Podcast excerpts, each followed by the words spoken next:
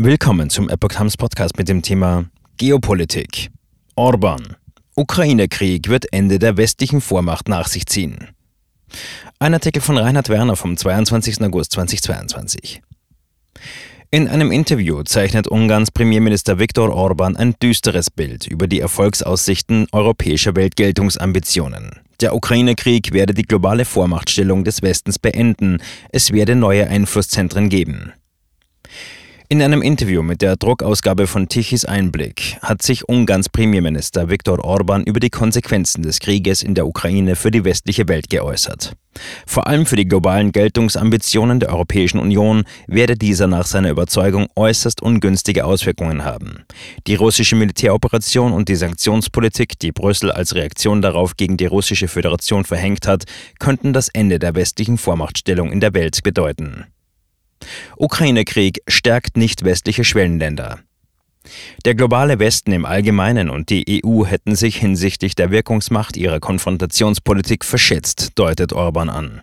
Die EU werde schwächer und weniger einflussreich aus dem Krieg hervorgehen, als sie vor dem Beginn der russischen Militäroffensive war. Es sei durchaus wahrscheinlich, dass dieser Krieg auf sehr demonstrative Weise die westliche Vormachtstellung zu einem Ende bringen wird.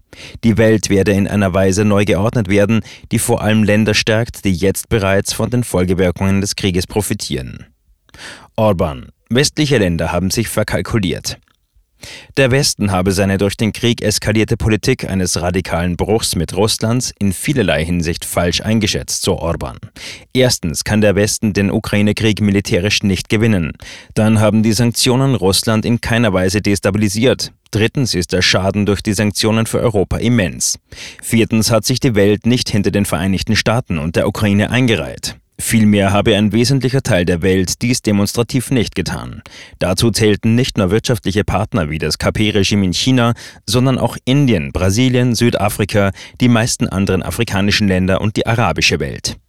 Orbans Aufzählung ist dabei nicht einmal vollständig. Selbst NATO-Partner wie die Türkei haben sich nicht an Wirtschaftssanktionen gegen Russland beteiligt. Darüber hinaus sind mehrere lateinamerikanische Länder, die sich zuvor an den USA orientiert hatten, nach links gerutscht.